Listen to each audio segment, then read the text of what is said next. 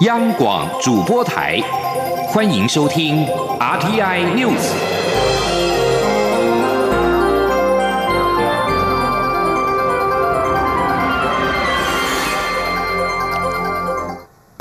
各位好，我是张翠华，欢迎收听这节央广主播台提供给您的 RTI News。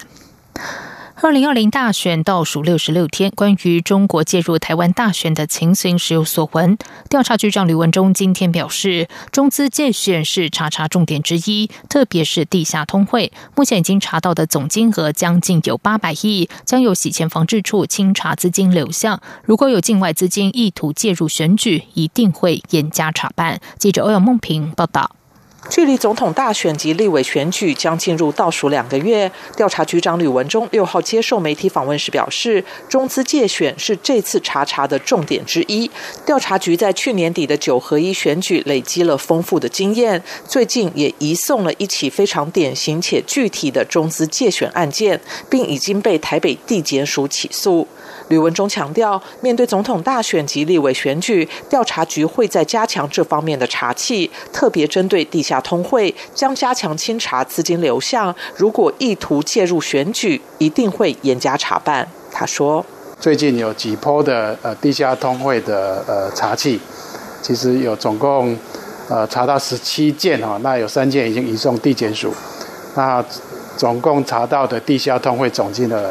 呃，将近八百亿哈，那这些这个地下通汇的资金的流向，我们会呃请我们的洗钱防治处来加强呃资金的呃清查啊，如果有任何涉及到呃境外资金意图来介入二合一的选举，我们一定会来严加呃查办。在假讯息的部分，吕文中指出，调查局自八月八号成立假讯息防治中心，到目前为止已经立案五十八件。另外，调查局各支援小组总计一百三十名调查官，也在十一月四号进驻全国二十个地检署，共同研商后续的选举查查工作，展现政府积极查查贿选的决心。中央广播电台记者欧阳梦平在台北采访报道。行政院治安处今天表示，从六号到八号办理为期三天的跨国网络攻防演练。本次演练有别于过去情境演练方式，今年首次改采实兵演练的方式办理，特别邀请国内外政府治安攻击好手与我方金融机构组成的防守联队共同进行实战演练，提升彼此治安专业技术与应变能力。行政院副院长兼行政院资安长陈清迈致辞时强调，台湾是一个饱受网络攻击频繁的国家，由于网络攻击无国界，单靠一国一己之力难以应对，因此需要跨国通力合作进行联合防御，也希望借此开启我国和国际合作的大门。资安处指出，各国金融机构常为组织型骇客所锁定的目标，本次活动特别设计以金融资安环境为主轴，由金管会主委顾立雄亲自领军。带领金融机构实战好手组成资安防守联队上场实战，而在八号实战演练结束之后，也将安排研讨会，就本次演练结果与各国访兵进行实务研讨。台湾政府规划二零二五年再生能源发电占比要达到百分之二十的政策目标，以调整台湾的能源结构。厂商在建制绿能过程中，也透过发行债券筹措所需的资金。根据金管会的统计。截至今年的六月底，已经核准保险业资金投资八家再生能源电厂，金额达到新台币九十八亿。监管会主委顾立雄今天也表示，会透过鼓励金融机构专案融资、直接投资或是在资本市场筹资，让绿能资金逐步到位。记者陈林信宏报道。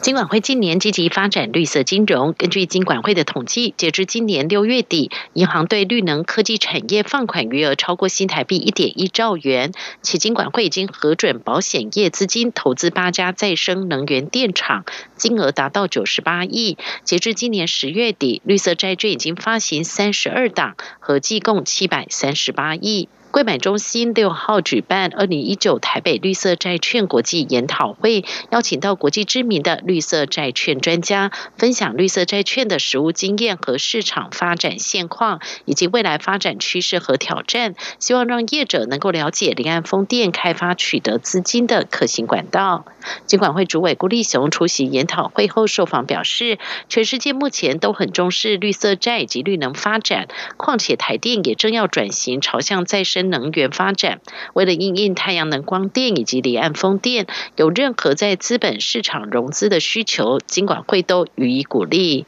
顾立雄说：“从一开始就是让外银它的放款的能量可以加大，然后另外我们进一步希望呃由外银主导之后呢，民间民营的这个银行能够 join，那他们现在也逐步发展。我现在看到国泰世华、富邦等等的都都很有兴趣。那再来当然就是。”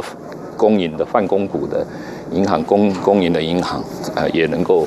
也能够透过这样的经验的累积，那对于这样子的一个呃风险的一个一个控管有相当的经验，那这样大家都愿意投资。郭立琼也表示，会透过鼓励金融机构专案投资、直接投资，或是在资本市场融资，让绿能资金逐步到位。目前，台湾国内绿色债券的资金有高达百分之四十六用于太阳光电、离岸风电以及水力发电等再生能源项目，显见资本市场对再生能源发展的重要性。中央广播电台记者陈林信鸿报道。行政院主计总处今天公布十月消费者物价指数 CPI，较上年同月涨了百分之零点三九。不过蛋类价格续跌百分之十六点零五，是一百一十五个月来的最大跌幅。交通和通讯类也跌了百分之三点一五，跌幅是四十四个月最大。主计总处分析，物价仍然温和平稳，而且核心物价每月涨幅都比上个月多，目前没有通货紧缩的疑虑。记者谢嘉欣报道。主计总处六月公布十月消费者物价指数 CPI，较上年同月上涨百分之零点三九，主要是水果、医疗费用、旅游团费、美容及卫生用品与个人随身用品价格上涨所致。其中，水果、蔬菜价格分别上涨百分之六点六三及百分之一点二九。不过，在蛋类、燃气、油料费、通讯费及三 C 产品的价格下跌，抵消部分涨幅。尤其蛋类跌幅扩大至百分之十六点零五，创下一百一十五个月以来最大跌幅。主计总处综合统计处专委邱淑纯说：“除了我们每一次在记者会上面有提到去年八二三水患的影响以外啊，那这一次因为呃，因为那个。”天气也转凉了，那所以那个蛋鸡它的那个产量增加，所以它的价格就就更就是跌幅又更大了一点。另外，油价处于低档，也使得交通及通讯类价格下跌百分之三点一五，为四十四个月以来最大跌幅。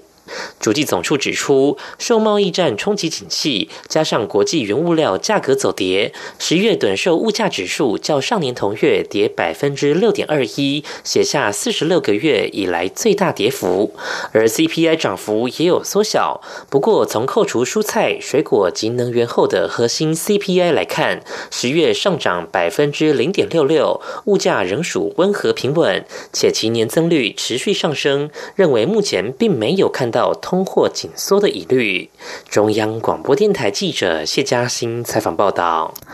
交通部台湾铁路管理局今天表示，有鉴于各界对智慧型影像监控系统工程的人脸辨识功能还有疑虑，因此台铁局将不会使用该项功能。交通部长林佳龙今天也表示，人脸辨识功能先取消，并且谨慎的跟社会沟通，推动其他智慧交通功能。在北捷随机杀人、松山车站爆炸案之后，交通部铁道局建制了智慧型影像监控系统工程。只要警方所列的通缉犯等黑名单出没在车站，系统就会及时通知站务员。但人脸辨识监控也引发司法性、各自隐私等等的争议。台铁局今天表示，相关系统还在建制测试中。由于各界对人脸辨识功能和司法性仍有疑虑，因此台铁局将不使用该项功能。林佳龙今天受访时表示，个人影像辨识要谨慎跟社会沟通，在司法性的前提下，不侵犯各自疑虑和隐私权，才能够推动。交通部公路总局今天启动了台湾十大景观公路票选活动，希望透过活动让国人了解台湾公路之美，也透过网络了解未来要行塑特色公路的参考依据。记者肖兆平报道。台湾因为地理环境特殊，也让沿途公路景观有了丰富多元的景象。为此，交通部公路总局六号更发起台湾十大景观公路票选活动。公路总局将先从全台省道中选出近五年获得交通部金路奖优良景观类的得奖路段、优秀摄影作品等，共计三十条路线，再请民众于十一月六号中午十二时起。到十二月一号晚上二十三时五十九分止，透过社群网站登录票选出最美的前十大景观公路，同时还可以参加抽奖，其奖项价值总额超过新台币二十万元。公路总局副总工程师陈进发表示，台湾第一条公路是在台南市赤坎楼附近的中义路口，而现代台湾也在监察院前划设五条。路线的公路原点，这代表台湾公路历史的演进。而随着时代进步，公路已经不是只有运输功能，更有美观需求。公路总局也必须跟上转型之路。他说：“有关道路的安平美畅，是我们近几年来的一个施政重要的一个主轴。这是有关从公路四百多年前一路走到现在。”它的一个转型改造，我们也要跟着做一个转型改造。陈进发表示，票选活动除了是让民众体验公路总局用心经营的公路之美外，也希望透过网络票选的反应，成为日后推动特色公路的主要参考。他说：“我们不仅仅要当做往后施政的一个参考，我们也要去行塑一个标杆的一个。”所谓的特色公路，公路总局表示，包含北海岸台二线、苏花公路台九线、花东海岸公路台十一线、高雄田寮月世界台二十八线、春天樱花盛开的台七丙等，都很有特色。呼吁民众透过票选台湾最美十大景观公路或微笑台湾脸书粉丝团查询活动讯息，感受台湾公路之美。中央广播电台记者施兆平采访报道。在外电消息方面，韩美第四次战略经济对话今天在首尔举行，探讨韩美经济合作关系，对接两国政策，推动能源等领域发展。韩国联合通讯社报道，韩美双方首席代表分别为韩国外交部第二次官李泰浩和美国国务院主管经济事务的国务次卿克拉奇。李泰浩在开场致辞时表示，韩美战略经济对话。基于牢固的韩美同盟，成为两国深化经济合作伙伴关系的核心主轴。克拉奇也表示，韩美经济关系已经超越贸易和投资，在国际经济安全领域也产生影响。而此时此刻，利用民间的力量、能源和资源尤为重要。另外，南韩总统文在寅四号在泰国出席东协系列峰会期间，会晤了日本首相安倍晋三。这是日韩贸易战之后两国领导人首度会谈。正在首尔访问的美国国务院主管亚太事务助理国务卿史达伟今天受访时表示，这是韩日在修复双边关系的过程中释放出的积极讯号。美国总统川普正陷入弹劾危机。美国肯塔基州、密西西比州和维吉尼亚州的选民五号前往投票所选出州长或是州议会的议员。在二零二零大选到来之前，川普的支持度将会提前受到考验。在肯塔基州，美国民主党五号意外赢得了州长选举。川普总统支持的现任州长连任失败。州议会方面，在郊区高涨的反川普情绪拉抬之下，民主党二十五年来首次掌控了维吉尼亚州议会。尽管川普在选前之夜赶来造势，肯塔基州现任州长贝文仍然意外落败，不敌民主党籍的州检察长贝希尔。另一方面，民主党也从原本拥有微弱多数的共和党手中拿下了维吉尼亚州议会两院的掌控权，这是四分之一个世纪以来民主党首次完全掌握维州政府。这次选举结果将被用于观察弹劾危机是如何影响选民，川普在共和党重镇的支持度有多。强，以及民主党人在郊区的影响力是否日益提高？这里是中央广播电台台湾之音。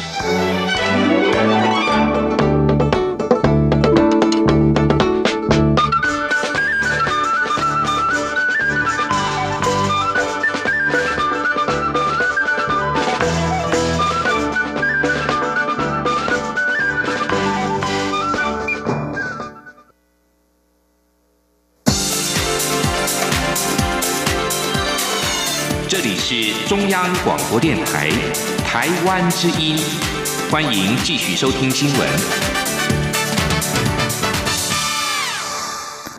时间是十九点十五分，欢迎继续收听新闻。国防部后备指挥部今天举行一百零八年后备军人辅导工作会议，蔡英文总统首度亲临叙勉。蔡总统表示，后备军人制度改正正在缜密规划。他要求国防部针对后备军人研究两项新的措施，要让社会民众了解后备军人辅导组织同仁对国军和社会的贡献，在军人节同享社会的尊敬。同时，也要进行后备军人组织改革规划，提高作业经费，深化服务品质。记者郑玲报道。国防部后备指挥部六号举行一百零八年后备军人辅导工作会议，由后备指挥官江正中主持，并邀请蔡英文总统亲临叙勉。会中除了颁奖表扬资深后备干部、伟顾团长等奖项外，也嘉许来自全国三百六十四个辅导中心的辅导干部，肯定他们常年担任国防志工无私奉献、无志明、无勇功的守护家园。蔡总统致辞表示，后备军人辅导组织遍布全国，不仅平时协助动员演训，后备军。人服务推广全民国防事务，建立国军跟社会之间的桥梁。当灾害发生，更可以看到后备军人辅导组织干部身穿全民国防背心进入灾区，跟国防搜救部队协力救灾。蔡总统表示，现役和后备军人本是一家人，身为三军统帅，对后备军人的照顾，他一定会做到。除了现有法规提供工作保险、身障给付保障，比照享有国军各级医院就医礼遇等优惠，他也提出两项措施。请国防部研究推动。第一，国防部国防部要有具体作为，让社会民众了解后备军人辅导组织的同仁们对国军以及社会的贡献。在每年的军人节，要让这些无名英雄共享社会对军人的尊敬，同样受到我们民众的肯定。第二，在进行后备军人组织改革规划的时候，要落实全民国防的理念。扩大后备军人辅导组织平时的社会服务、社会服务以及暂时支援国军的能量，提高作业经费，深化服务的品质，拓展服务区域，要在各乡市区设立后备军人辅导中心办公室。蔡总统表示，后备军人辅导组织同仁来自各行各业，事业有成，却仍像国军一样坚持爱民爱乡的初衷，期许大家能坚持这样的精神。他也会努力让国人同胞了解后备军人为国家所做的奉献和付出，成为他们最好的伙伴。央广记者郑玲采访报道。民进党中执会下周将处理部分区立委提名。民进党主席卓荣泰今天证实，立法院长苏家全多次表达不愿被纳入部分区立委名单，但是因为姿势体大，还要再经过提名委员会共同讨论。记者刘玉秋报道。民进党正进行部分区立委提名布局，预计十三号召开中指会通过部分区立委名单。而立法院长苏家全表示，将借由府院党便当会时，向民进党主席卓荣泰表达不会也不接受纳入部分区立委这一个立场坚定。对于苏家全表达不愿被纳入部分区立委的立场，中泰六号出席中常会前受访时表示，部分区提名委员会已经开过了几次会议，渐渐。进入到个别人选讨论，虽然苏家全已在对外表达不续任部分区的立场，但此事还需经提名委员会讨论。那确实，苏家全院长是我们的国会议长，他一再的对外，他也跟我几次的表达说，能不把它考虑在内。那，这个事情知识体大。那因为这个还要再经过这个提名委员会共同的讨论哈，那我们会持续的进行。那我们会呃了解到苏家全院长他所提的自己的这样的意愿，我们会呃进行讨论，也会很重视。朱文泰也说明，苏家全是私下向他提及不分区的事，并非透过福院党的便当会表达立场。福院党的会议不讨论党务工作，他认为党务工作还是回到党、回到提名委员会讨论比较正确。至于苏家全的侄子立委苏振清是否能排入不分区，钟文泰说，个别人选的问题，提名委员会还会做进一步的确定。另外，有媒体报道指，蔡英文总统将在民进党提出部分区立委名单后就宣布人选，最快十四号蔡赖佩就会登场。钟泰对此则表示，总统不会与他们讨论副手议题，这是总统绝对的权利，相信蔡总统会在适当的时候提出最强的人选。中广电台记者刘秋采访报道。国民党总统参选人韩国瑜遭周刊爆料，指当年失业期间购买位于台北南港的千万豪宅，被质疑是假署名。对此，韩国瑜今天表示，他是向银行贷款，后来也因为无力负担而认赔抛售。房子买卖是非常单纯的事情，和特权一点关系都没有。记者刘品希报道。周刊报道，国民党总统参选人韩国瑜在担任北农总经理前一年，处于失业的状况下，大手笔下定一户台北南港豪宅，总价高达新台币七千两百万元，引发外界质疑韩国瑜的财产来源不明，并批评他是假庶民。对此，韩国瑜六号下午受访时表示，他当年希望在台北市有一栋交通比较方便的房子，所以订了这间位于捷运站旁的房子。但过了一段时间后，无力支付高额的房贷本金与利息，因此便认赔抛售。这是非常单纯的房屋买卖，与特权一点关系也没有。对于有媒体当场询问为何失业期间却有七千两百万可以买豪宅，韩国瑜反质疑记者没有搞清楚问题，似乎刻意在误导，强调自己并非拿七千两百万去买房子，而是向银行贷款。他说。我再重申一遍，我不是拿七千两百万去买房子，是因为没有这么多现金，所以去向银行贷款。若干年之后，因为财务有压力，所以不得不忍痛把它让给别人。什么叫做拿七千两百万去买房子？你提的问题，我就觉得非常的奇怪。韩国瑜持续进行全台的倾听之旅，六号走访新竹市，上午与联电荣誉副董事长宣明志、台阳科技董事长谢其家等科技业者闭门座谈。由于宣明志在国民党内总统初选时力挺红海集团创办人郭台铭。因此，两人会面引发联想。被问及宣明志在会中是否有表达支持，韩国瑜说，两人没有谈到支持不支持的问题。宣明志谈的是高科技产业的新生，包括人才培育及高科技的全球布局，都需要政府协助。他非常认同宣明志的一番建议，对他帮助很大。央广记者刘品熙的采访报道。工研院、国营事业中钢公司今天宣布，共同启动钢铁产业研发平台，针对高阶材料、水资源、智慧公安等三大面向做技术研发。另外，也将优化再生水厂处理流程，以 VR 虚拟实境来模拟炼钢厂中转炉转出钢制成，以虚拟整合协助人员训练。记者谢嘉欣报道。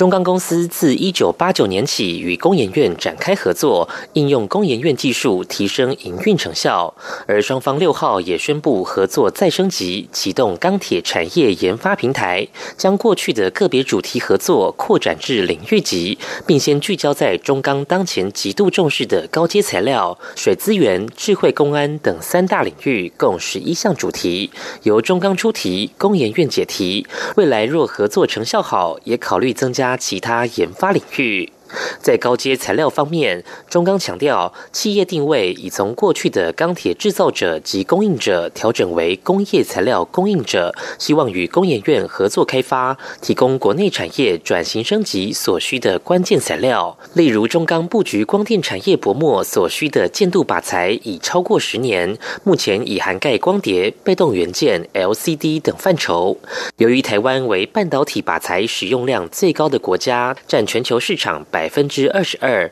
但原料都仰赖进口，价格不菲，因此期盼能借由合作，跨入高阶半导体及靶材制成技术，达到关键原物料国产化的目标。每年商机上看新台币八十亿元。